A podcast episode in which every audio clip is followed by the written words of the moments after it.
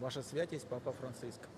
У травні 2022 року всю ніч вибухали ракети в Дніпропетровську та інших містах, руйнувалися будівлі. Коли наша сім'я опинилася під загрозою, ми вирішили переїхати. Моя дружина Людмила і діти Даніїль, Марія, Олександра, Єлизавета і Ілля. Матимемо дах над головою, ми не знали, тільки куди йти.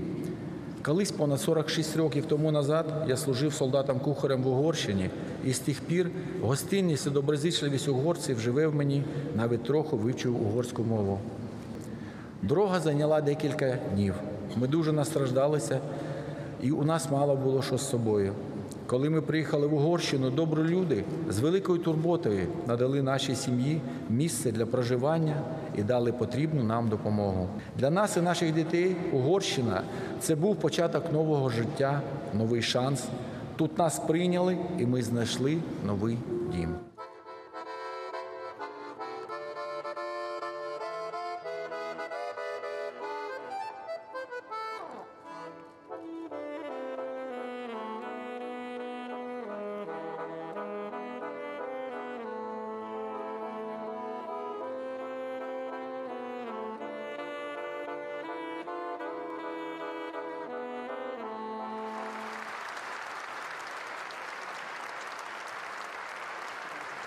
Thank you very much.